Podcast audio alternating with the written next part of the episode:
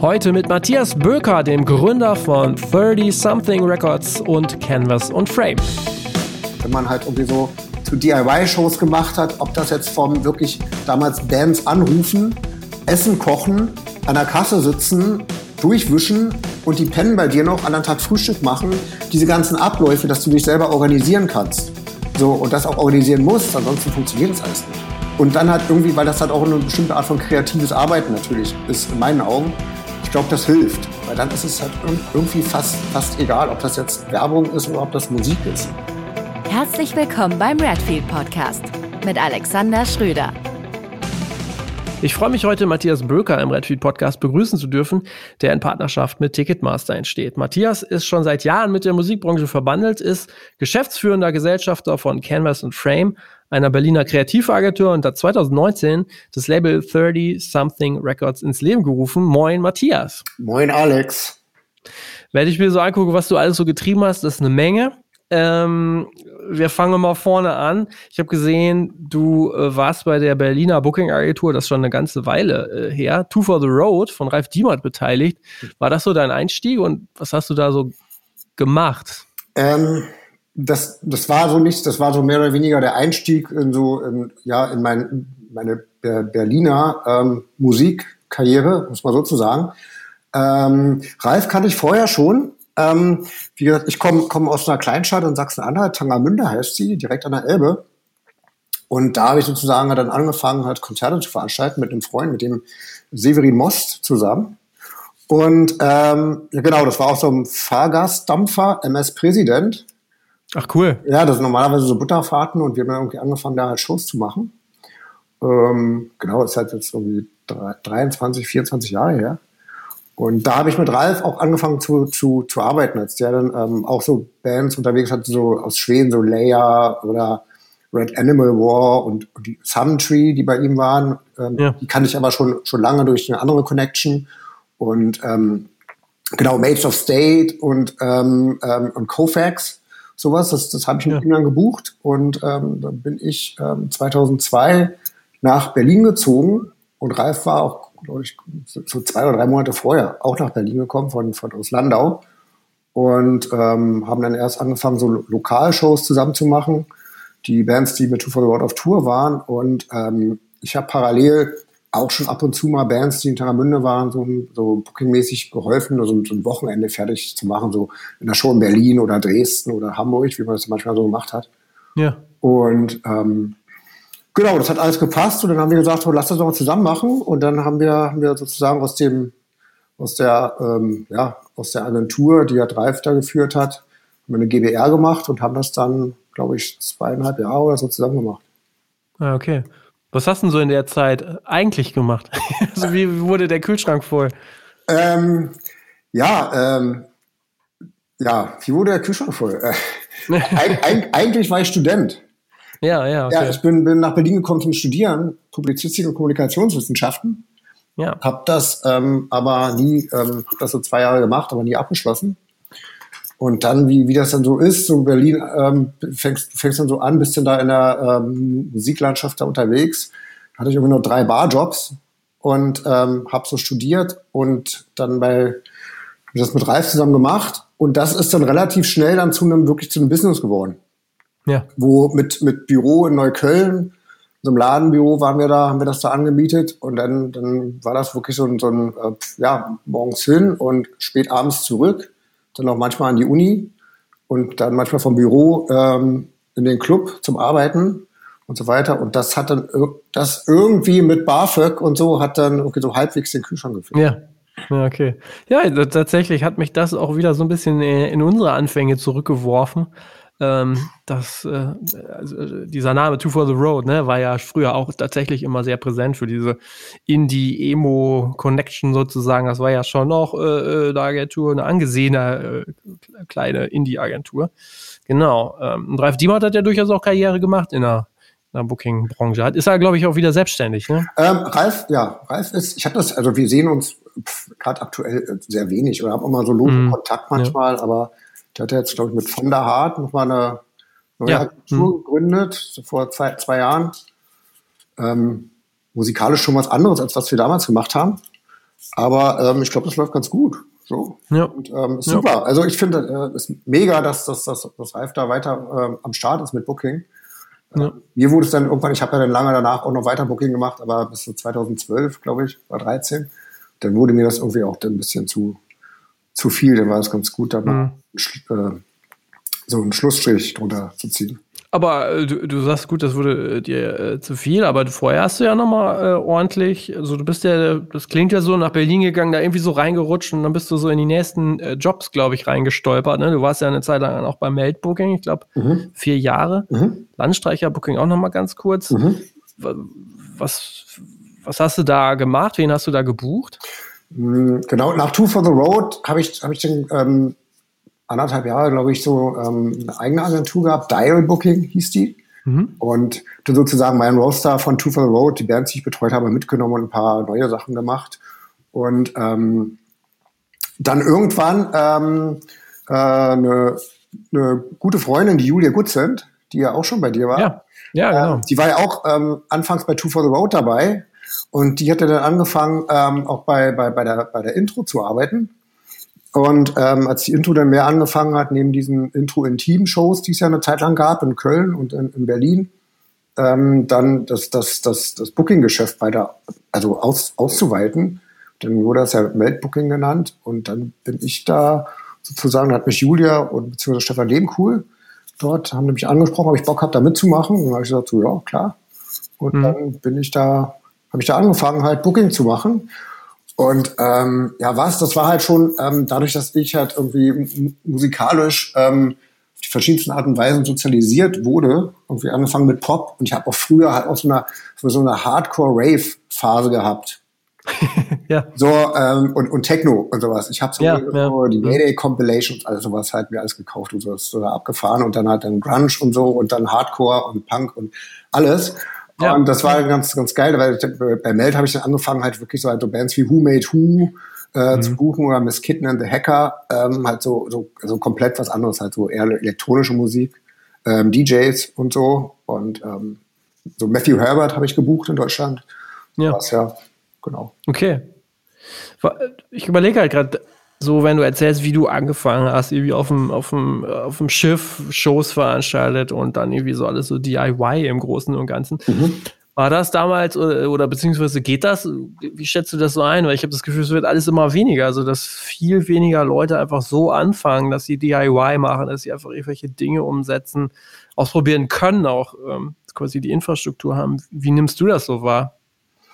Ähm, ich muss sagen, ich bin da, aus, also bin da so, so ein bisschen raus, so, um ehrlich zu sein. Ich versuche in Berlin noch viel auf Shows zu gehen, auch auf kleine Shows, auch auf so, so wirklich so, so, so DIY-Punk-Shows irgendwo im Keller.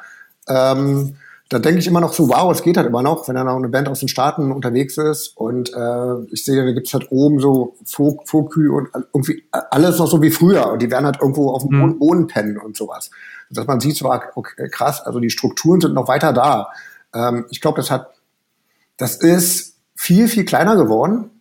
Das funktioniert irgendwie noch und ich glaube ich, Bands können halt auch teilweise damit gut touren. Es gibt halt gar nicht mehr diese langen Touren, glaube ich, die früher gebucht haben. Wir haben teilweise Bands sechs Wochen unterwegs gehabt. Ja. Die sind von irgendwie Trondheim bis, bis nach irgendwo, irgendwo Südspanien und dann halt nochmal, ähm, was weiß ich, Dublin oder so gefahren, die wir auch teilweise selbst mitgefahren sind, die ganzen Touren. Das ist, findet kaum noch statt.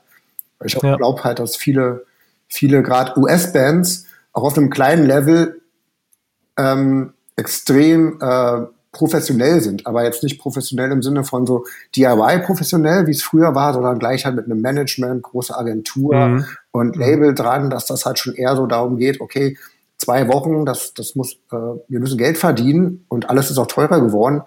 Ähm, deswegen denke ich, dass das auch mit der ganzen Clubstruktur alles ex viel, viel schwieriger geworden ist, äh, so eine Touren zu buchen. Ich weiß halt, gibt da auch extrem viele Leute, die halt auch wirklich so, so Hardcore-DIY-Touren buchen, was ich immer noch sehe. Und ähm, es scheint, scheint irgendwie noch zu gehen, aber es ist so ein bisschen, das läuft so, so ein bisschen parallel auch an, an, an mir vorbei, glaube ich. Mhm. Weil vieles findet man nicht so richtig, wenn man halt sucht oder sowas. Man sieht man Flyer, ja, ja. gerade in Berlin, wenn man irgendwo eine Show irgendwo in einem Keller ist, dann läuft man dran vorbei und irgendwie geht das immer noch, aber ich, aber mhm. ich glaube, dass es schwieriger geworden ist, ja. Hm, das nehme ich auch so wahr, wobei, wenn du jetzt sagst, dass in Berlin, dass es das dann in gewisser Weise noch gibt, ja. ich glaube, das ist so, also wenn das da dann nicht mehr stattfindet, dann nirgendwo mehr so ein bisschen, ne, weil quasi ähm, außerhalb wird es halt noch schwieriger. Also ich nehme es hier so in so einer ländlicheren Struktur dann ja. zwischen Osnabrück und Bielefeld war, es ist super, super wenig geworden alles. Ja, wir hatten ja damals irgendwie den Bands, wenn wir gerade da, da bei, bei dir ja. dann irgendwie in einer Baracke in Münster und ja, alles ja, sowas. Ja. Manchmal so größere Sachen wie Appleseed Cast oder so, die haben dann im Gleis 22 gespielt, zum Beispiel. Aber, ähm, aber, und irgendwie dann mal im AZ in, in Köln oder sowas, dass ja das immer natürlich, je mehr Indie das geworden ist, desto größer und ähm, sind die Clubs ja auch geworden und desto professioneller. Mhm. So manchmal aber ich glaube auch dieses ganze, dieses Netzwerk aus Jugendkulturzentren, irgendwie sowas, was ja. es früher gab, ist halt bestimmt, bestimmt noch teilweise noch da, aber dadurch, aber ich, ich, also wenn man so in Tourpläne guckt, da findest du ja kaum noch irgendwie irgendwelche Jutzis oder so, was für mein Empfinden so 2002, 2003 irgendwie gefühlt jede dritte Show war irgendeinem Jutzi oder? Ja, also absolut. auch was wir ja. gebucht haben. So dann hast du halt irgendwie so ein Door-Deal gehabt dann kamen halt auf einen Mittwoch 300 Leute und alle waren froh und äh, haben sich und alles war top und ich, ich glaube, das, das funktioniert so nicht mehr. Hm. Ja, das nehme ich auch so wahr, das stimmt schon. Das stimmt. Aber sag mal, du bist, äh, du sagtest, äh, du hast vorhin gesagt, so, okay, irgendwann war dann auch gut mit Booking. Dann bist du quasi eigentlich so in die Werbewelt gewechselt, oder wie habe ich das jetzt gesehen? Ja, so, so ein bisschen. Ähm, weil ähm, bei, bei ähm, also Weltbooking, beziehungsweise damals bei der ähm, Hörstmann Unternehmensgruppe, wie es ja damals mhm. noch hieß. Ja. Ähm, es ist ja mal verzweigter geworden. Dann, dann gab es dann auch mal eine, ähm, auch eine, sozusagen eine Branch, die sich halt um so Corporate Bookings halt gekümmert hat. So, und ähm, da haben wir dann angefangen, ähm, ich glaube 2008 oder so, dann für die Telekom zu arbeiten, und zwar die Telekom Street Gigs. Ja. Und äh, die habe ich halt gebucht. Also da habe ich ah, halt okay. komplett von der, von der Beratung für, für die Telekom, Künstlerauswahl, ähm, Deals fertig machen und dann die ganzen Absprachen zwischen, zwischen Labelmanagement und der Telekom. Das war dann so mein Gebiet. So, das habe ich, habe ich, habe ich ähm, gesagt, ja auch, glaube ich, drei Jahre gemacht. Und dann immer weiter in so, eine, so eine, in so eine Richtung gegangen, weil dann halt die Corporate Bookings mehr zugenommen haben und ähm, ich bin dann halt auch, habe dann halt auch, wie gesagt, dann eher so ähm, auf, auf frei für Mailbooking gearbeitet und habe mich da mal weiter orientiert und war dann halt so als Freelancer unterwegs ähm, und habe hab auch äh, das halt für, für andere Marken gemacht und da halt so, ähm, wie gesagt, so Bandauswahl gemacht, so Bookings und die ganze die ganzen mhm. Absprachen und äh, die manchmal nicht so einfach sind, gerade wenn eine Marke involviert sind und Rechteabwicklung und sowas. Ähm, darum habe ich mich darüber habe ich mich darum gekümmert dann, ja. Ist das dann eher ein harter Job oder dann durchaus auch ein dankbarer Job? Ähm, ich fand es immer sehr dankbar. Also mir hat das extrem viel Spaß gemacht, weil das halt eine ja. komplett andere Richtung war, weil ich das total spannend fand. Ähm, Marken, ob jetzt kleine Marke oder große Marke, jetzt von der Telekom oder so, ähm, die ja wirklich zu sagen, so, was passt denn? Was habt ihr denn vor? Ähm, wer passt denn darauf? Weil ich wollte halt nicht sagen, oh mein, mein so 0815, ja, die Band, die spielt halt überall, irgendwie so laut mhm. auf, drauf gucken. Lass doch mal irgendwie was Spannendes machen. Lass doch mal gucken, dass man halt wirklich eine, eine, eine Marke dahin berät, ähm, bei einer Künstlerauswahl, die halt irgendwie authentisch ist und passend ist. So, weil im Endeffekt muss, ähm, ja, also will eine Marke was davon haben. Und ich, für mich war es immer wichtig, dass der, der Künstler da halt auch irgendwie auch was von hat. Weil wenn das ja. nicht passt, dann, dann geht das irgendwie in die Hose, merkt man das. Wenn, wenn man da jetzt irgendwie, dann kommen keine Leute zu den Shows, die man da macht, weil es meistens öffentliche Sachen waren äh, oder keine Anmeldung, sondern das muss halt irgendwie passen. Und ähm, ich fand auch das drumherum ähm, mit den Managements, mit den Künstlern, mit der Marke zu sprechen, wie, wie, wie die Kommunikation aus. Ich fand es immer extrem spannend und habe da in der Zeit extrem viel gelernt. Ja. ja. Gab es da so Highlights uh, mit den Künstlern? Ja. Äh, Oder bei den Veranstaltungen? Ja, ich muss mal gerade überlegen, dass das teilweise so lange her ist. Äh, aber ähm, wir haben, was haben wir denn gemacht? Wir haben halt ein Streetgate zum Beispiel mit Linking Park gemacht hier in Berlin im ja. Piratspalast. Das war, war mega, weil die Band ja da schon riesengroß war und ähm, dann da vor 2000 Leuten gespielt hat. Dann auch sowas wie ähm, Phoenix in Köln, auf einer Köln, auf der Köln Messe, da auf diesem Parkdeck. da, ja. bei Sonnenuntergang und so, das war, das war super. Und ja, dann habe ich auch so ein paar ähm, abgefahrene Sachen mit Who Made Who gemacht und so. Und ähm, das war, ja, ich, ich fand super. Auch, äh, ja. wie gesagt, auch so gerade so ein paar Sachen wie, ähm, wie so, so, so mit, mit kleineren Künstler, Künstlerinnen, wie zum Beispiel mit Robin oder so, haben wir auch einen Streetkick gemacht. Ähm, ich fand das immer super, dass man da halt irgendwie wirklich dahin guckt, ähm, was ist gerade irgendwie aktuell, was ist irgendwie gerade am Start ähm, und was, wie gesagt, was passt zur Marke. Dann, also ja. auf jeden Fall ein Highlight war noch, ähm, ich glaube, der zweite Gig, den ich gebucht habe, das war, das war ein Manu Diao.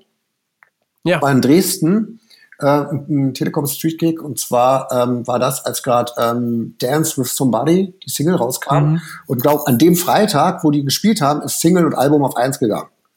Und das war okay. schon, das war schon, ex, war schon ein gutes Gefühl, dass man da auch äh, die richtige Auswahl getroffen hat, weil es immer so funktioniert das, ja, funktioniert das nicht. Und weil dann teilweise damals die ersten Sachen wurden dann über äh, Nachgang bei MTV ausgestrahlt und später war ja Pro7 äh, TV-Partner und das musste natürlich auch alles irgendwie funktionieren. So, da war natürlich schon immer, immer ein Druck da, aber ähm, ich fand das, ich fand das, ich fand das super. Also es hat extrem viel Spaß mhm. gemacht, weil das ganze Team war, war, war mega von der Produktion und kundenseitig und alles sowas. Das war, war top. Ja, okay. Was war für dich der erste Schritt? Dann hast du dann doch aber die Musiksache so ein bisschen äh, hinter dir, hinter dich gelassen, so? Ähm, ich glaube, dass das, das, das hat sich dann irgendwie so ergeben. Wie gesagt, weil ich dann da mhm. irgendwie als, als Freelancer alle, alle möglichen Sachen gemacht habe und war dann auch ja. äh, in Berlin hier im Clubmanagement für drei Clubs tätig, fürs Astra, fürs Lido und Binu. Und das mhm. war dann eher so ein bisschen ad, äh, administrativ und organisatorisch und auch da so, auch so, da auch Corporate-Veranstaltungen durchgeführt und sowas. Und dass das immer mehr in so, in so, eine, in so eine Richtung ging, wirklich so Marke und Musik. Und dann irgendwann war dann, ähm, kam dann der Schritt, dass ich dann für eine, für eine, für eine Hamburger Werbeagentur äh, zwei Jahre von Berlin aus gearbeitet habe, wo das dann wirklich eher in Richtung Werbung, kreativ, kreativ sein ging, wo man so mit so Kunden wie mit der Deutschen Bahn irgendwie sowas auch zu tun hatte. Mhm. Und dann ging das, ging das irgendwie in die Richtung weiter. Und da, also das war sozusagen, also Musik hatte da halt irgendwie zu dem Zeitpunkt also kaum Platz. Bei manchen ja. Projekten ja, wo dann so, ähm, so ein bestimmter Teil Live-Kommunikation dabei war, aber ansonsten eher wenig, ja. Mhm. Okay. Genau. Wenn man dann aber aus der Musikbranche in die Werbebranche wechselt, mhm. gibt es etwas, was man dann lernen muss? Oder was? Ähm, ich glaube, ähm, das, das, das mit, ich glaube, das haben wir, wie gesagt, ich höre den Podcast ja schon, verfolge den Podcast ja, ja. schon, schon viele gesagt, ob es jetzt irgendwie, glaube ich, der, der Euse war irgendwie und so, der ja auch immer ein, äh, die, die DIY-Fahne ganz hoch hält, was, was ja, ich extrem ja. gut finde.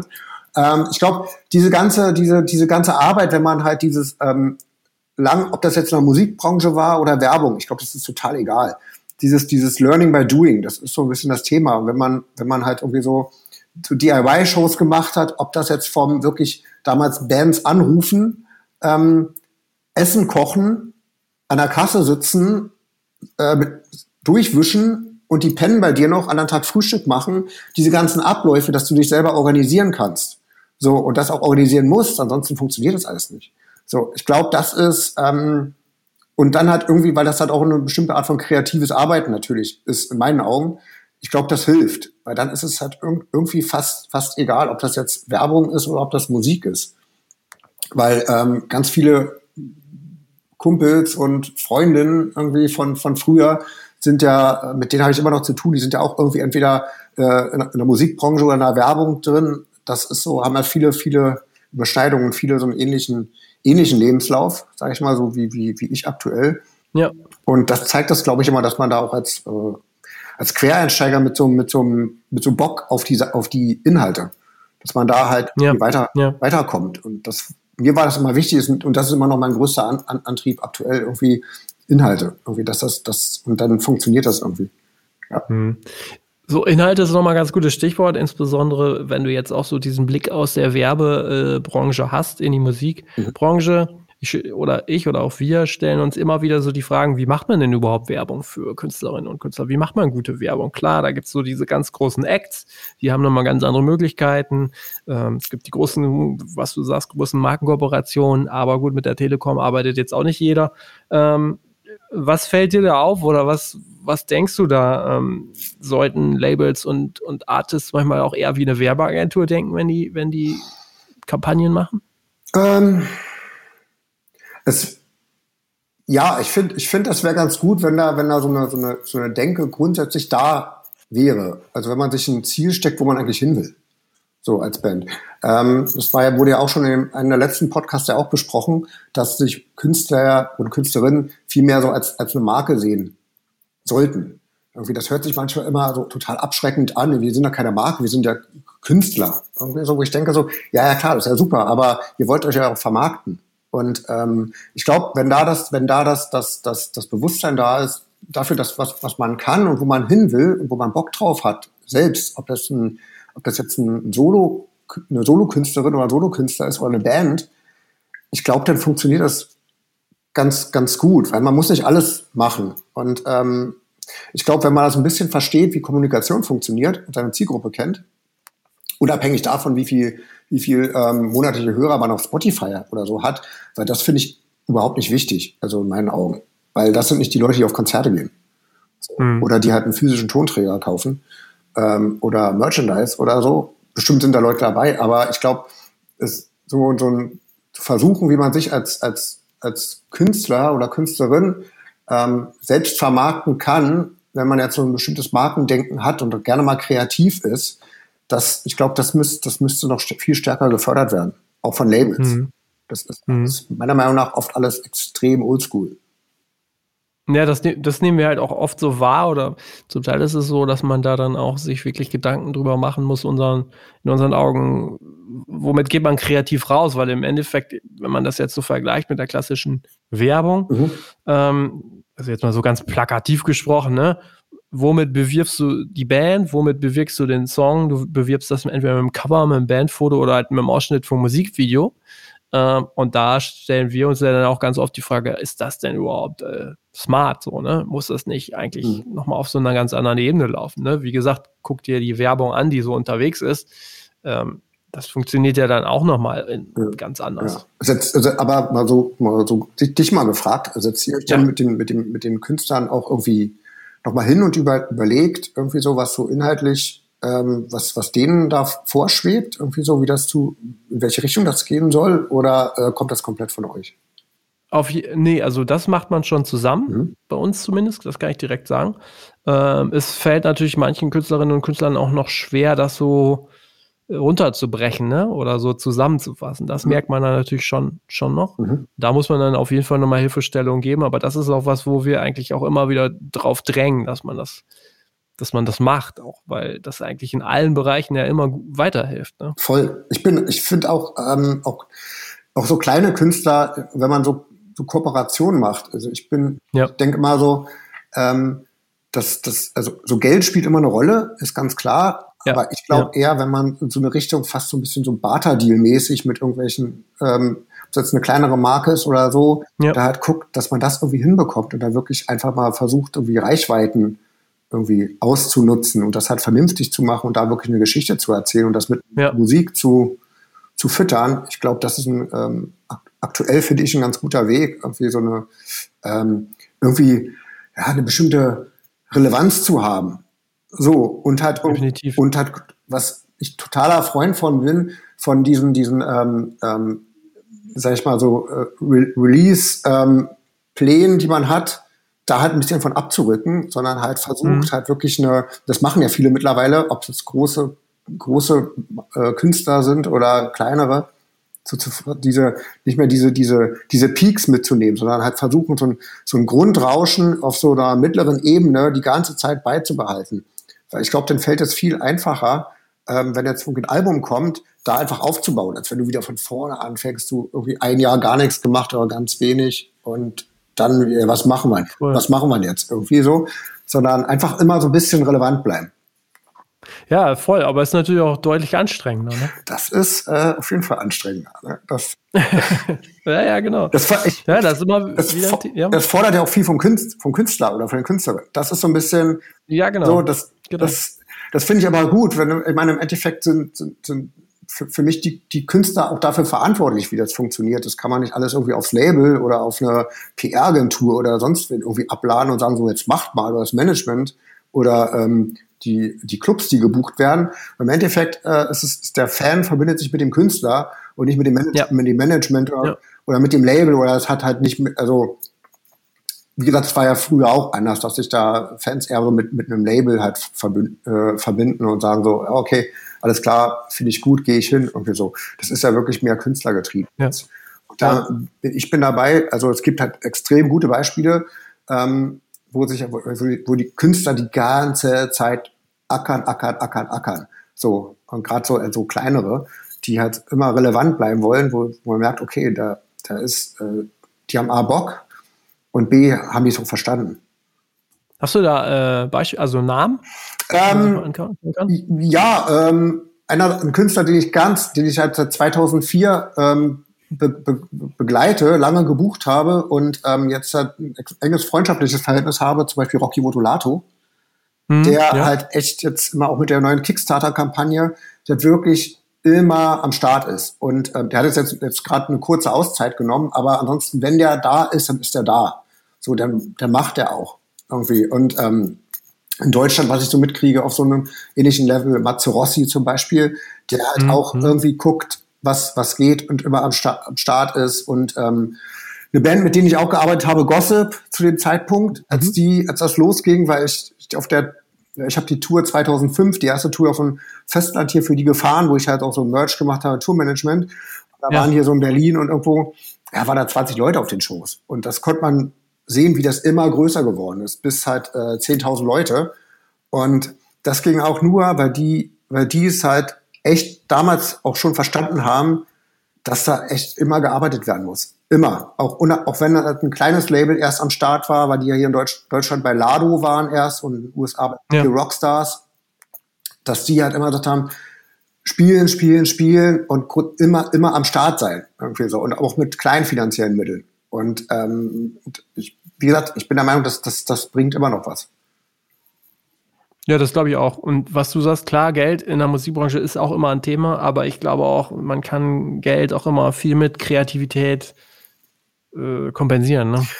Ja, total. Also ich, klar, gerade im Indie-Bereich ist es natürlich immer schwierig, wenn du eine bestimmte Verkaufserwartung hast oder das jetzt noch runterschraubst und sagst so, Verkaufserwartung ist, liegt jetzt nicht mehr bei der CD, sondern bei Vinyl und aktuelle, ähm, ja, es wird nicht einfacher, das Produkt herzustellen. Ich, äh, ja. ich sag's mal so, Abverkauf ist aber okay, herstellen ist gerade das größere Problem. Ja, richtig. Ähm, dass du halt guckst, was, welche andere Möglichkeiten hast du denn halt irgendwie, um ein Einkommen zu, zu, zu bekommen. Ob das irgendwie über Merchandise-Artikel sind, andere, wo, wo, wo, wo Vinyl meiner Ansicht schon drunter fällt. Das ist auch eher so ein Fanartikel, ähm, ja. oftmals. Mhm. Ähm, ja, dazu gucken. Und das bei kleinen Labels ist natürlich dann, du kannst manchmal keinen Vorschuss zahlen oder ähm, Royalties kommen dann extrem spät oder so, weil halt natürlich viel Geld in, in Marketingkampagnen gesteckt wird. Da muss man halt irgendwie, glaube ich, kreativer sein. Und, und ja, und ob es jetzt bei den Majors halt auch so ist, ich immer denke so, auch, auch so ein, die Majors, die sich ja auch irgendwie, sind ja auch nicht nur ein Label, irgendwie, so ein Major ist ja auch eine Marke. So. Ja, voll. Und da muss in meinen Augen auch noch, noch, da passiert viel, viel mehr passieren, dass sich so in dem Fall halt eine, ein Künstler oder Künstlerin als Marke, ein Label als Marke und eventuell noch eine, eine Marke von außen zusammenschließen und dann da halt zu dritt irgendwie dran arbeiten und nicht bloß irgendwie gucken, wie man, wie jeder das Beste irgendwie rauskriegt, irgendwie sowas, aber der Künstler kriegt das nicht hin, mal einen Post zu machen, irgendwie sowas für eine Markenkooperation. Das äh, finde ich schwierig. Mhm. Gibt es denn irgendwelche Beispiele, wo du sagst, ey, das ist mir sehr positiv aufgefallen, da, da, das war eine Bombenkampagne oder so? Oh, muss ich mal kurz nachdenken. Mhm. Ähm, ich, ähm, ich fand, finde irgendwie das, also ich finde so, also gerade gerade in den großen Brands, was, also Mercedes macht halt viel mhm. richtig. So, mhm. ich weiß jetzt nicht unbedingt, ob, ähm, ob wenn da äh, ASAP Rocky oder The Weeknd oder so halt mit einem, mit einem mhm. Mercedes durch die Gegend fahren. Ob das jetzt irgendwie die, die Kids, die das irgendwie hören, ob das viel bringt. Aber ich finde, gerade brandingmäßig für, für so eine Marke, ähm, ist das schon extrem gut und das bringt dem, dem Künstler oder den Künstlerin auch viel.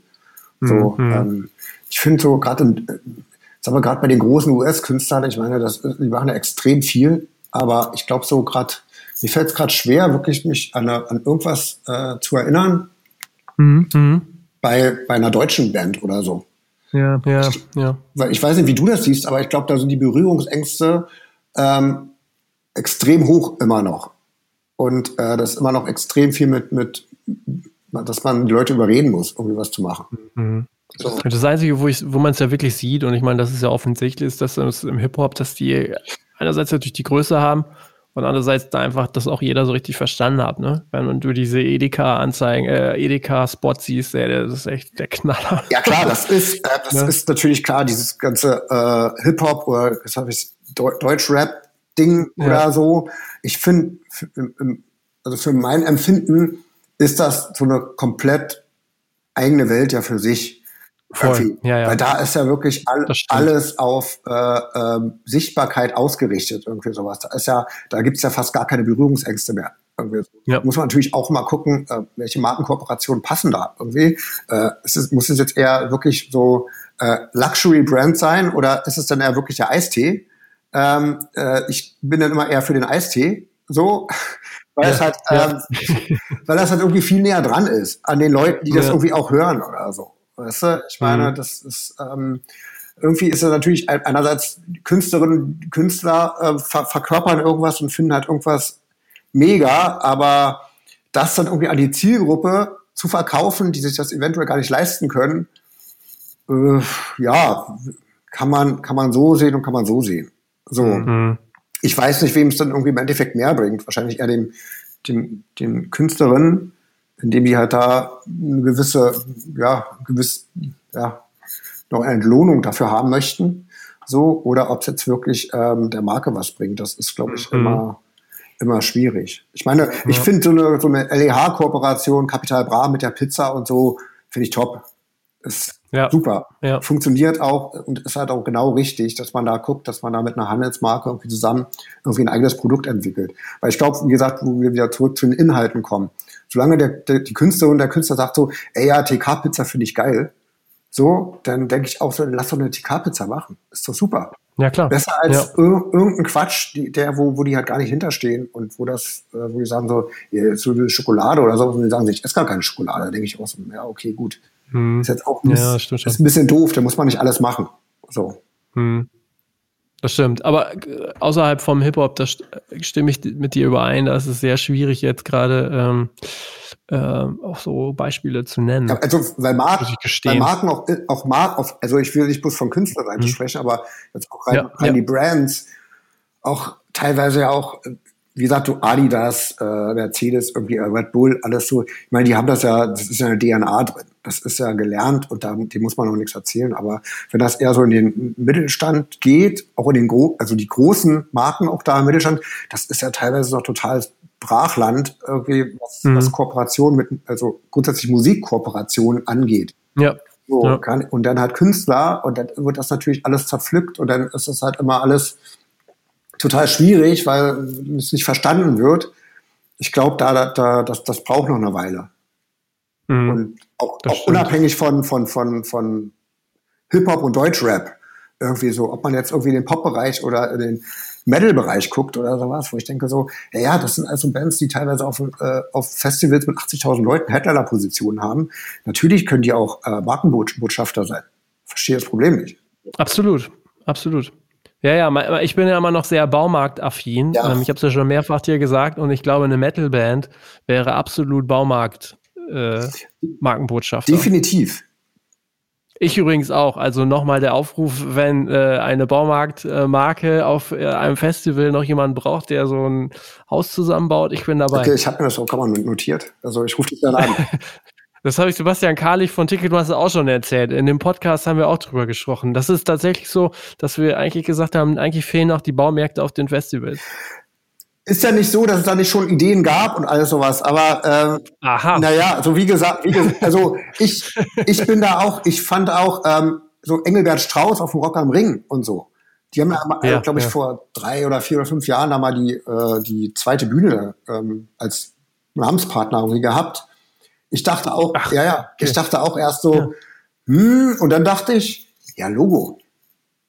Ja. Ist, ey, Workwear, irgendwie, das muss nicht Carhartt sein, dann halt sowas, ist, ist doch mega. Und ich bin, ich bin auch, äh, Bau, ich, ich halte mich jetzt nicht so besonders vielen Baumärkten auf, aber ähm, ich denke halt auch, wie, also, wie, wie, wieso denn nicht? So, auf jeden Fall. Das muss ja jetzt nicht immer der Discounter sein, irgendwie, der dann da halt einen, irgendwas stellt. Genau. Sondern wie, Das finde ich halt ein gutes Beispiel. ja, also genau. wieso, wieso nicht das auch? Oder irgendwie immer Automotive und Bier. Ich bin, ich denke halt auch so, ist auch total überbewertet, meiner Meinung nach. Hm. Hm. So, weil das, das ist so, Ja. so, ist sehr einfach, natürlich. So, aber ähm, und ist auch gerade gerade so Festival Sponsoring ist halt auch nicht günstig, logischerweise.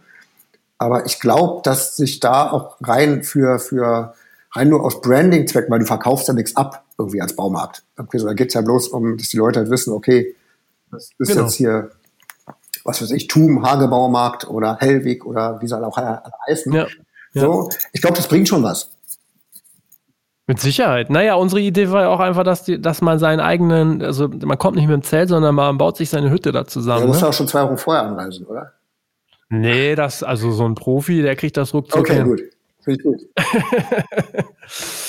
Oh Mann, jetzt sind wir ein bisschen abgesch abgeschwiffen, abgeschweift. Ähm, lass noch mal kurz äh, überlegen, beziehungsweise äh, du bist, äh, du hast eine eigene Agentur dann irgendwann gegründet, 2018, glaube ich, war das Canvas and Frame. Ähm, war, war das für dich so der logische Schritt nach den ganzen anderen äh, Jobs vorher? So, so ein bisschen schon.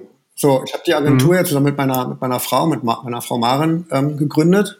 Die war auch lange ähm, selbstständig tätig und ähm, wir sind dann so ein bisschen an so, an so einen Punkt gekommen, als ich dann halt in der Agentur da, in der Hamburger Agentur aufgehört habe, äh, jetzt wieder irgendwo bewerben, irgendwie was oder nicht. Und wie gesagt, also ich war halt lange, lange Freelancer. Dann lass das doch mal jetzt irgendwie nicht, nicht wieder so, nicht wieder als Freelancer unterwegs sein, sondern dann lass uns das halt wirklich auf äh, mal so richtig angehen. Ja. Und dann haben wir das so kurzerhand beschlossen. Auch ohne, also eine Agentur zu gründen, ohne dass wir einen Kunden hatten oder so. Und haben jetzt aber gesagt, wir, wir, wir legen jetzt mal los und gucken mal. Ja. Für wen arbeitet ihr aktuell so? Ähm, aktuell arbeiten wir für einen, ähm, also Haupt, äh, Hauptkunde ist bei uns aktuell eine Stiftung, die Stiftung Elektro-Altgeräteregister aus Nürnberg.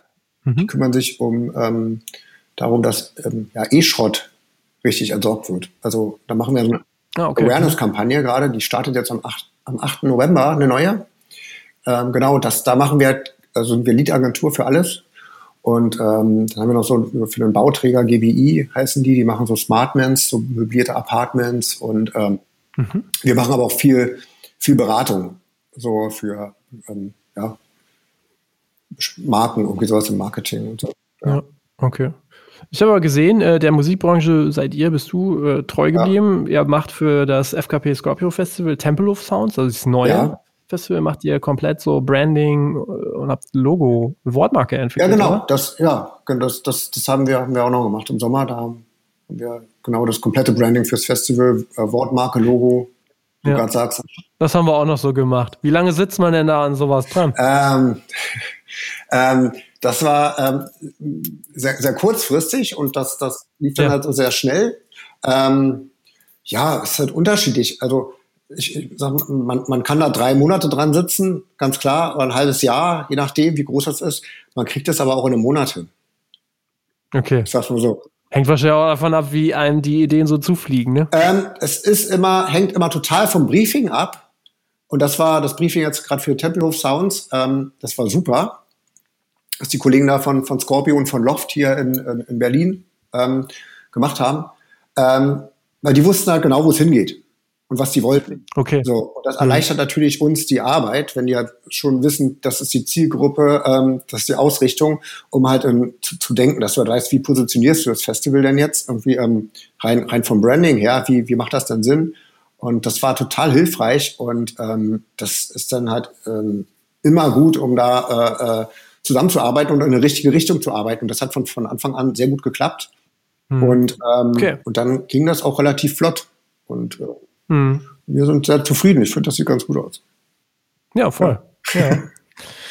Jetzt äh, auch mal spannend, jetzt mal so deine Meinung zu hören. Äh, das ist, glaube ich, immer wieder auch so ein gewisses äh, Reizthema. Und mhm. jetzt hat man so kurz was erzählt oder was äh, an, würdest du Bands antworten oder Künstlerinnen, Künstlern, aber vor allen Dingen Bands, wenn die dir jetzt erzählen, naja, wir wollen das mit unserem CI nochmal in den Griff kriegen, was machen wir denn da jetzt? Wie wichtig ist denn sowas überhaupt für eine Band? Ich finde, das ist extrem wichtig. Um mhm um nochmal auf dieses, dieses, äh, diesen Wiedererkennungswert zurückzukommen oder sich eine Band als Marke zu sehen. Weil im Endeffekt ist das ja, ob, ob das jetzt wirklich äh, ist, brauchst du ja irgendwie ein Logo oder sowas. Das ist ja jetzt nochmal anders als äh, rein, rein in einer, in einer, du jetzt als Band du brauchst ja keinen Claim oder irgendwie sowas. Ich finde, das ist ja meistens so eine, so eine Wortmarke. Ab und zu mal mit einem Logo, ja. je nachdem wie, sowas wie 30 Seconds of Mars, äh, die, ähm, äh, die haben ja irgendwie halt ein Wortmark und ein Logo bei den großen oder Metallica, was weiß ich. Diese, klein, ja, diese ja. kleinen, gerade irgendwie auch im Metal-Bereich, irgendwie, das ist ja schon oft sehr kreativ. Und das finde ich gut, weil das hat natürlich halt A, für, für alle Produkte, die du halt irgendwie brandest, ob das jetzt Merchandise ist oder ähm, auf, dem, auf, auf, auf, auf dem Vinyl oder so, das, das ist das Beste, was dir passieren kann, wenn du sofort wiedererkannt wirst. So, mhm. meiner Meinung nach ist total wichtig. Und auch da sollten sich Bands halt überlegen, wo die sich selber sehen. So, weil ich finde, find, ähm, auch da kann halt beim, bei einem Logo extrem viel schiefgehen. So. Halt, Absolut. Ich mal, bei so Death Metal Bands geht da nicht so viel schief, weil die es meistens ganz genau wissen, wo die hinwollen. ja. Aber ich sage jetzt mal da so im, im Indie-Bereich oder so in diesem Post-Hardcore-Bereich, da gibt's auch manchmal ganz schöne, ganz schöne Ausfälle. Also. ja, das stimmt. Muss ich sagen. Das, stimmt. ist natürlich auch, ey, ja. ist, ist immer, ähm, das, das, das, Schöne ist, der eine mag es, der, der andere mag es halt nicht. So, ja, das genau. ist natürlich ja. nicht immer im Auge des Betrachters. Wenn das halt, das ist ja auch eine Art von Kunst, aber ähm, mhm. so, so rein, also ja, ich, ich, ich denke auch, da ist halt noch viel Luft nach oben in dem Bereich. Okay, ja. okay.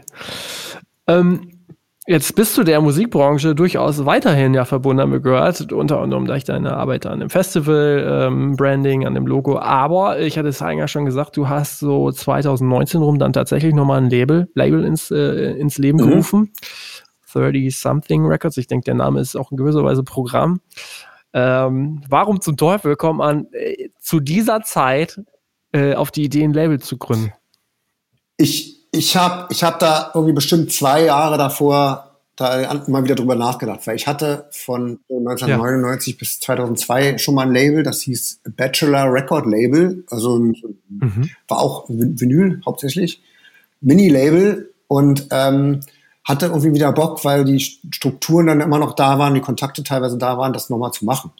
So, und habe mich dann so mit ein paar Leuten da, die, mit denen ich immer noch Kontakt habe, mal äh, kontaktiert und gefragt zusammen, wie ist das? Also, die, wie, hat sich da irgendwie viel geändert? Nö, nö. nö, eigentlich nicht. So, außer dass du halt direkt verkaufen kannst. Jetzt.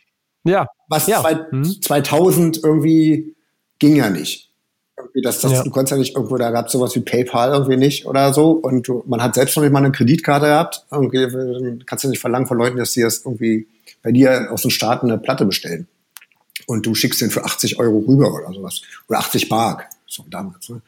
Ja. Ähm, habe ich da so ein bisschen erkundigt und auch ein bisschen so, bin auch ein bisschen so drei, drei vier Tage auf Presswerk Recherche gegangen, um das so wirklich ein Gefühl zu bekommen, was das so kostet aktuell. Und ähm, ja, dann haben wir das auch ähm, hier auch besprochen, weil, weil das, dann, ist ja noch, wie gesagt, aktuell Teil unserer Agentur. Ähm, mhm. Das ist nicht eigenständig sozusagen. Und dann haben wir einfach losgelegt. Das erste Release war ja dann halt ein, witzigerweise ein Tape von einer Band aus Florida, Pogo heißen die. Mhm. Ähm, die, die, ich auch schon irgendwie 95 oder 96 gehört habe, irgendwie als die, ja. Und das war so das, das, das Comeback-Album von denen und die habe ich dann einfach angeschrieben. Und ähm, das ging relativ schnell, die hatten gleich Bock drauf und dann ging das irgendwie sehr, sehr zügig los. Ja, ich habe gesehen, du, äh, du, hast letztens gepostet, nach zweieinhalb Jahren äh, äh ist schon das 28. Release am ja, Start. Das ging, das ist ja Mordstempo. Das ging flott. Äh, ja, ordentlich. total. Ja, ähm, es gab auch zwei, drei Leute, die mir davon abgeraten haben, das zu machen. Ähm, Ich hätte gedacht mehr. Äh, nee, äh, wirklich bloß eine Handvoll. Hab's, ich muss aber sagen, bis jetzt nicht verstanden, wieso. Ach so, okay. Weil ich, ich es macht total viel Spaß. Ich habe da voll Bock drauf. Ja.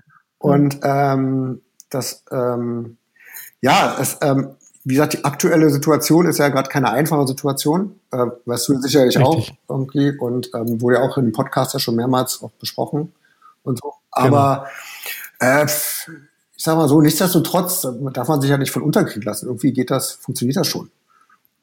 Ja. Und äh, was ist denn deine Philosophie mit dem Label? Also, was habt ihr da vor? Ihr macht viel mhm. ähm, ausländische Künstler. Ja, es ist aber nicht, äh, ist jetzt nicht so, dass, dass ich kein, keine, keine deutsche Band oder deutsche Künstler, Künstlerin äh, sein würde oder wieder veröffentlichen würde oder sowas. Weil aktuell ist das ähm, Haupt, Hauptaugenmerk sind auf so Reissues, auf so viele Sachen, die halt, ah, ja. die halt ähm, entweder nie auf, auf Vinyl draußen waren oder vergriffen sind. Das sind halt auch so ganz viele Sachen, so mit denen ich halt früher auch so bookingmäßig zu tun hatte oder irgendwie seit, seit, seit 25 oder 26 Jahren irgendwie höre und da selber Fan von ja. bin. Und das, da okay. recherchiere ich so ein bisschen und guck halt und habe da halt Bock drauf. Aber da sind jetzt keine, ist jetzt keine, ähm, ich sage jetzt mal so, ich muss da Bock drauf haben. So, da kann auch vielleicht mal irgendwas kommen, wo irgendjemand sagt, so, ey, was ist das jetzt? So, verstehe ich jetzt gar nicht. Aber ja. ähm, so der rote Faden ist, ich habe da Bock drauf. So. Okay. Oh gut, aber äh, es finden sich dann ja schon so viele Dinge ja aus deiner eigenen Vergangenheit dann auch drin wieder, wenn ich das so höre aus deinem Netzwerk, aus dem, was ja, du hörst, ja. klar. Ja, ja, ich sag mal so, das ist natürlich immer ähm, so, dadurch, dass es ein, ich sage jetzt mal, in einer luxuriösen ähm, ähm, ähm, Auslandssituation bin, dass das ein Teil der Agentur ist, ähm, geht ja. das halt auch gerade, äh, sage ich mal, auf finanziellen Aspekt hin, irgendwie sowas. Mhm. Wir müssen, wir müssen aktuell jetzt nicht so agieren wie, wie so ein, wie, ich glaube, wie du vielleicht. Ich weiß auch, also, weiß nicht, wie, wie, wie, wie du das machst, ob mhm. das, ähm, ob, ob da halt irgendwie immer guckt, natürlich geguckt werden muss, irgendwie so recoupen die Releases, irgendwie sowas. Äh, ja, klar. Ja, ist, ja. ist bei uns halt irgendwie auch. Aber sag jetzt mal mhm. so, ähm, ich finde das, wir, wir, wir können auch so eine 300er Vinylauflage machen, die sich dann auch wirklich gut verkauft aber, aber die dann halt so gerade so, so auf Break-Even ist, mit einer, mit einer, ähm, mhm. mit einer Lizenz manchmal noch an das Mutterlabel oder sowas. Das geht voll klar, weil das so, so einen anderen Stellenwert hat. Bei uns ja. aktuell. Ja. Und ähm, gerade wenn du sagst, so Wiederveröffentlichungen, wie ist halt also deine, gibt es irgendwie so welche Kennzahlen? Also sind das da so Wiederveröffentlichungen, die schon länger vergriffen sind? Oder ist es tatsächlich so, dass man sagen kann, naja gut, irgendwie, das wurde vor 20 Jahren veröffentlicht und äh, wenn ich das jetzt nochmal einfach rausbringe, dann wird ja eh schon alles so ein bisschen besser am heutigen Standard, ein bisschen was Farbiges und so. Und dann gibt es die Sammler, die eh schon immer zugreifen. Ja, beides. Irgendwie. Mhm. Ähm, einerseits, wie gesagt, viele Sachen, so gerade um die äh, 2000er, 2002, 3, 4, 5, da ist ja, wurde ja so gut wie kaum Vinyl gepresst. Da gibt es halt total viele Sachen, die es nur auf CD gibt. Das ist manchmal so ein bisschen schwierig, da ranzukommen ähm, oder auch zu gucken, wer da jetzt aktuell eigentlich die Rechte ja. dran hat oder so. Das ist viel Recherchearbeit. Aber da gibt's halt so ein paar Sachen, die halt natürlich halt auch bei mir irgendwie äh, im Plattenschrank stehen und wie gesagt, die, die halt ver vergriffen sind, wo man sagt, so könnte man jetzt mal wieder machen, weil Nachfrage ist, glaube ich, da irgendwie so. Und ähm, dann versucht man das mal irgendwie äh, zu klären. Irgendwie, ähm, wer jetzt da drauf sitzt. Manchmal ist es ja die Band, Ansprechpartner, manchmal, manchmal ist es halt das Mutterlabel, wenn es das noch gibt. Manchmal ist es halt irgendjemand so, aber ähm, ähm, ich sag mal so, ich würde von mir sagen, ich bin da relativ gut in was, was so Recherche angeht. Und ähm, ja. ähm, ich sag mal, 90 Prozent der Sachen, die ich angefragt habe, ähm, haben dann auch geklappt oder sind jetzt ah, okay. aktuell in Produktionen, die noch nicht angekündigt sind, die halt ähm, dann auch, auch kommen und ähm, das funktioniert ganz ja. gut. Ja. Ich finde es spannend, weil auch äh, so ich stelle mir das schwierig vor, es einzuschätzen, ne? weil gerade bei Bands, die es vielleicht auch dann gar nicht mehr ja. gibt, so dass man dann überhaupt einschätzen kann, so interessiert das überhaupt irgendjemand oder ist das wirklich so, dass da viele Leute drauf warten? Ja. Stelle ich mir ganz schwierig vor. Ist es, ist es auch.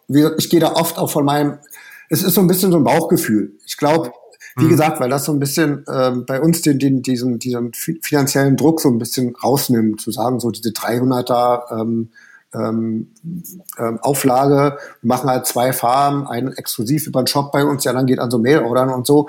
Wir müssen auf mhm. jeden Fall halt äh, so schnell wie möglich alle abverkaufen, weil ich meine, meine 300 Stück, das ist, ähm, das sind die, die Kosten, so äh, das pressen zu lassen und irgendwie anzuschieben, die sind ja auch ähm, nicht, nicht ohne. Deswegen ist er da, ja. ist er da, wenn, wenn auch freie Exemplare an die Band gehen oder ans, ans Mutterlabel, da ist ja nicht viel Spielraum. Ja. Da, da ist das manchmal so ein bisschen äh, so, ein, so ein Gambling, gucken. Ähm, oft überrascht es mich dann halt doch, wie gut es funktioniert. Okay. Gutes Beispiel ja. ist so eine Band, ähm, Sunday's Best heißen die. Mhm. Ähm, da habe ich das mit, äh, mache ich das zusammen mit Polyvinyl aus den USA, die man echt ja. extrem gut arbeiten kann. Und äh, da gab es dieses zweite Album, The Californian, das gab es nicht auf, auf Vinyl, das habe ich gemacht. Und äh, da habe ich erst 300 gemacht und jetzt nochmal 200 danach. Und das ist halt ausverkauft. Ja. Und das hat mich selbst überrascht, wie gut es funktioniert hat. So. Und ähm, wie gesagt, ich war immer Fan der Band und fand das Album halt mega und habe gesagt, so lass das mal machen. Okay. So. Ja, ist ganz spannend, weil gerade in den USA diese Labellandschaft, das ist völlig total interessant. Das sind ja zum Teil diese Indie-Labels, die in so einem Underground eigentlich so unterwegs sind, aber der ist dann halt schon so groß und oft wurde Europa gar nicht so richtig, hatten die gar nicht so richtig auf dem Schirm, auch damals nicht mhm. so. Ähm, und gleichzeitig sind sie aber auch so zum Teil äh, Labels, wo man denkt, so, die müssen aber relativ hohe Umsätze gefahren haben, aber sind trotzdem noch so kleine Buden geblieben, so personell. Ja. Einfach weil die Strukturen da so sind. Ich hatte gesehen, du ähm, hattest ja auch mit, ähm, mit Deep Elm zusammengearbeitet. Ja, mit ne? denen, mit, Oder arbeitest genau, arbeite ich, mit denen arbeite ich ja. eng zusammen, weil da halt echt viele Sachen sind, weil die ja schon immer eigentlich eher so ein CD-Label waren, schon damals, als sie angefangen ja. haben. Ja, das, das, war, das hat uns eigentlich auch immer mit begleitet ja. und ich fand es, also die Geschichte von Deep Elf ja nach wie vor absolut faszinierend, tatsächlich sogar, weil das für uns immer, die haben ja die, diese, also die sind ja, glaube ich, mit diesem Emo, Emo-Core-Ding so auch relativ groß geworden, haben ja diese Compilation, Emo, Emo Diaries. Diaries. Ja, Genau, so und ähm, irgendwann hieß es dann, der John ist jetzt äh, auf Hawaii. Der war ja früher in New York, glaube ich so. Der war irgendwann auf Hawaii. Genau, der war in New York, der war irgendwo im Mittleren Westen. Der, ist, der wohnt jetzt in, äh, auf Hawaii, ja. Auf Maui, ja. ne? Ja, und das ist so, wo du denkst, okay, gibt's die überhaupt noch? Und dann stellt man erstmal überhaupt fest, dass der dann zum Beispiel mit so, ich habe extra nochmal nachgeguckt, ja. so mit so einer, äh, mit, mit Lights and Motion zum Beispiel, eine Instrumental ja. Post-Rock-Band, so komplett diese Mood-Playlisten ja. dominiert auf Spotify, ne? Und wie wirklich weiß nicht, ob der schon 100, ob die schon 100 Millionen äh, Plays haben, so total abgefahren. Ja. Das ähm, funktioniert auch Soundtrack-mäßig extrem gut. Gerade so ja, bei genau. US-Serien, die dann mal da irgendwie was, was brauchen, wenn man durch die Berge fährt oder so. Äh, dann kommt da mal sowas und ich glaube, das äh, Lizenzgeschäft ist dann ähm, nicht schlecht. Wahnsinn. Macht er das noch immer äh, alleine oder hat er noch jemanden dazu? Äh, kann ich dir nicht so genau sagen. Ich glaube, das macht, macht okay. also das war zu den Hochzeiten damals irgendwie Anfang 2000er, da war, da mhm. hat man mhm. glaube ich so zwei, drei Leute gearbeitet. Wie gesagt, weil die Mail-Order gemacht haben und, und CDs da irgendwie. Ja, ähm, genau. Ich glaube, das macht der aktuell, dadurch, dass das nur digital ist, nur äh, Streaming und Download oder sowas, handelt er das alleine. So. Ja, ist echt faszinierend. Ja. Wobei in den USA diese Strukturen ja auch schon anders waren. Da hatte eigentlich auch jede, jedes Label hatte diesen Mailorder mhm. schon immer irgendwie gefühlt. Ja. Und die haben das nochmal viel, viel ganz anders gemacht, ne, als hier. Die haben wirklich immer direkt ja. zum Kunden verkauft. Ja, die hatten ja auch damals wirklich die, alle, alle Bands irgendwie so, die gerade da unterwegs waren. Und die wollten natürlich auch alle touren, die waren ja alle unter, unterwegs und es hat alles extrem gut funktioniert. Und ähm, ja, der hat das, die haben das damals auch schon direkt aus den USA, mal so Anzeigengeschäft hier, so im Ox oder sowas, das haben die alles immer direkt gebucht ja. und auch äh, ja. bemustert und sowas. Das hat so mal gut, mal weniger gut funktioniert, ähm, muss ich sagen, aber ähm, die sind dem, glaube ich, ganz, also John ist dem ganz so treu geblieben, dass das machen. Mhm. So, ja. ja. Ja, okay. Kannst du schon äh, erzählen, was du in der Zukunft noch so vorhast mit dem Label? Ähm, ja, äh, wir haben, wir haben, wir haben gerade drei Künstler gesigned. Also wo wir wirklich halt so, also neue Platten rausbringen. Äh, das mhm. wird jetzt alles in den nächsten, ja, noch in diesem Jahr angekündigt werden. Dann wird halt ganz viel von Deep Elm kommen. So, so von Red Animal War, die Alben, die kommen. Pop Unknown werden, ähm, werden wieder aufgelegt und ähm, so ein paar andere Geschichten. Und ähm, ja, dann sind so ein paar ähm, ich auch viel mit Major-Labels arbeite und da halt lizenziere, da auch so ein paar Sachen noch geplant. Okay. Ja. Mhm. Also. Ach, interessant. Das finde ich auch spannend. Das werde ich mir, äh, werde ich im Auge ja. behalten.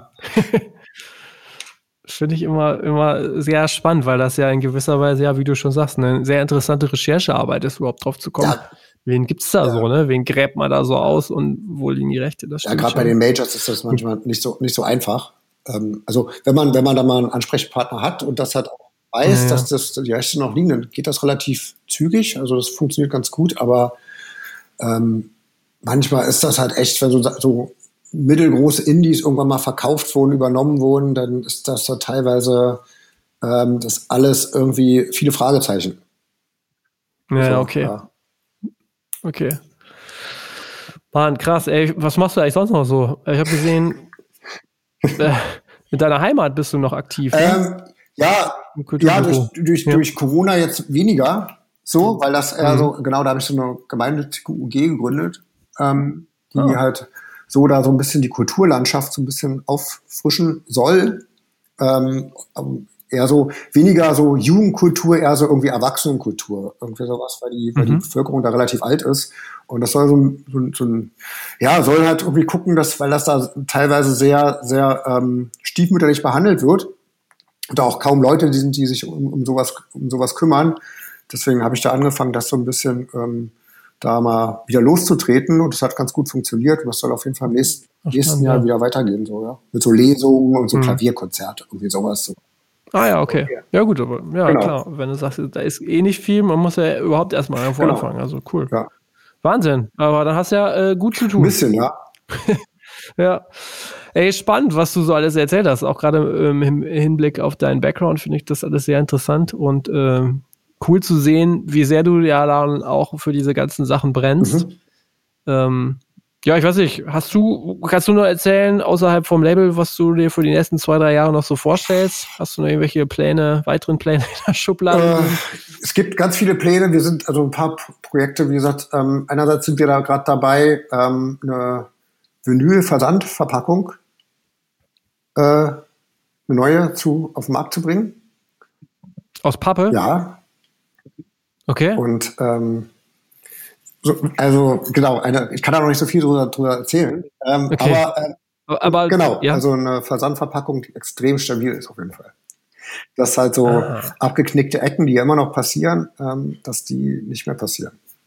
Also das ist, das ist so ein Projekt, was so kommt. Und ähm, okay. ähm, weiter in Richtung, also auch so gucken, viel mit Musik machen, irgendwie ähm, diese ganze ähm, Sachen mit so Vinyl und, und Streaming, das so ein bisschen weiter zu verfolgen, das hat irgendwie auch zu gucken, wie man das eventuell auch ähm, mit, also Künstler da unterstützen kann. Was so eine mhm. Vermarktung mhm. angeht ähm, von den Produkten, als auch irgendwie so weiter so eine, ja, dass das wirklich das mit äh, Markenzusammenarbeit äh, und Künstlern das weiter auszubauen und zu sagen, also gerade gar nicht unbedingt in Richtung Live-Kommunikation, Sichtbarkeit, sondern wo eventuell halt auch irgendwie Marken irgendwie davon profitieren können oder davon lernen können, wie halt, wie halt auch in der Musikbranche halt ähm, ähm, sich Künstler ver vermarkten und das eventuell für sich nutzen. Ja, so mhm. ja, okay. unter anderem. Und La ja. Label ein bisschen weiter ausbauen noch, das ist so ein bisschen so die Milestone. Okay. Ja. Jetzt äh, haben wir eine Sache, die hätte ich jetzt fast vergessen, aber äh, darüber hatten wir ja auch noch mal im Vor Vorfeld auch gesprochen. Ähm, ich weiß nicht, ob du da noch mal kurz was zu erzählen willst. Ihr hattet äh, auch eine Studio sozusagen, ihr habt eine Studie mhm. gemacht, Streaming versus Vinyl. Ja. Ähm, vielleicht kannst du da noch mal kurz erzählen, warum ihr das gemacht habt und was am Ende dann so dabei rausgekommen ist. Ähm,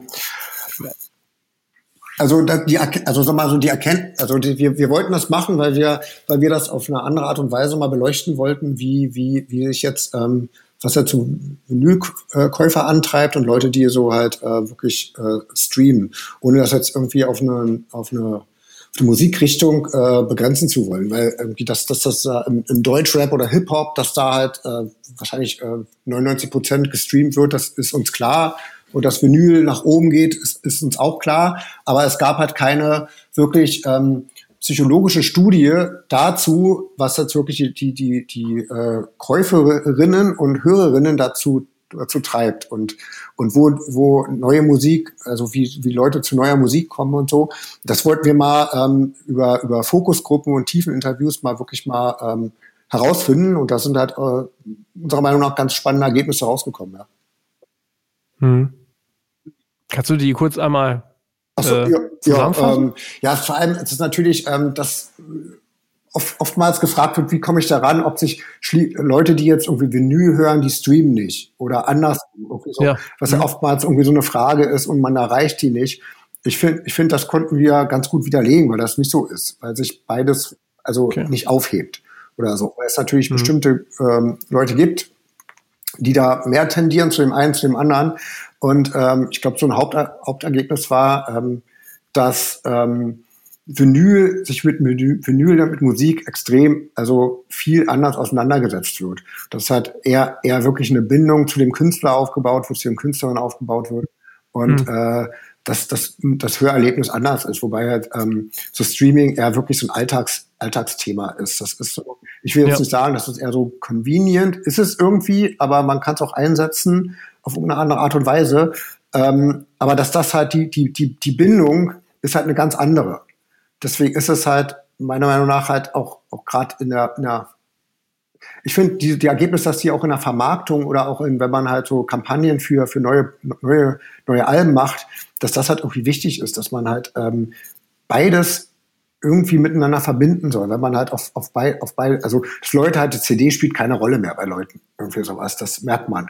Die, die ja, kaufen ja, das noch, ja. aber da ist halt keine, auch, auch zu einem Download, keine Bindung da. Das ist eher so ein bisschen, oh ja, okay, habe ich noch und steht im Keller. Das ist eher so, dass die Leute wieder aufrüsten und sich halt Plattenspieler hinstellen und Bock haben, ähm, Vinyl wirklich zu hören und zu kaufen, aber auch, wenn es halt passt, irgendwie unterwegs sind, sich eine Playlist anhören. Aber was halt ja. was wir auch festgestellt haben, dass viele Leute gar nicht wissen, wie man eigentlich Playlisten erstellt.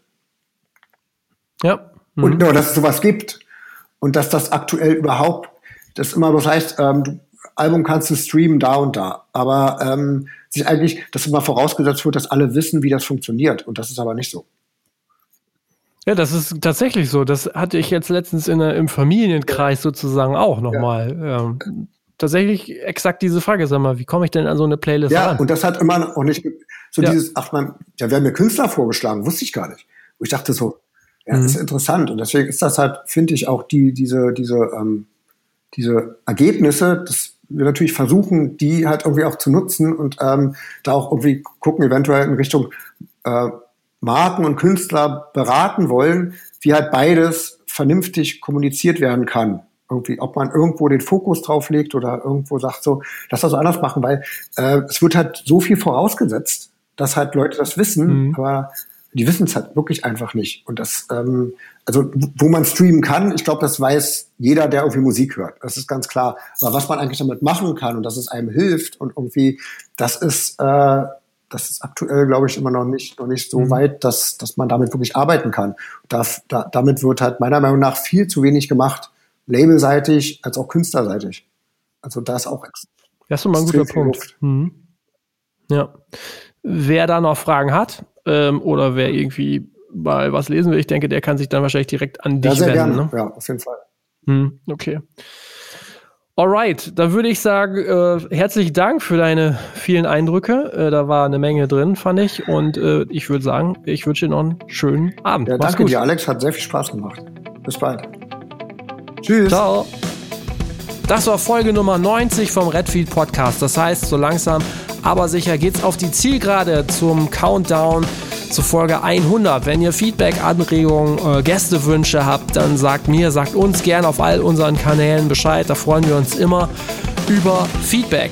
Wie gewohnt, am Sonntag um 9 Uhr geht es weiter. Die nächsten Redfield Podcasts sind unter anderem mit Matthias Strobel von Music Tech Germany. Da sprechen wir wieder ganz viel über Zukunftsthemen, über digitale Themen. Da freue ich mich schon sehr drauf. Es gibt noch weitere spannende Gäste.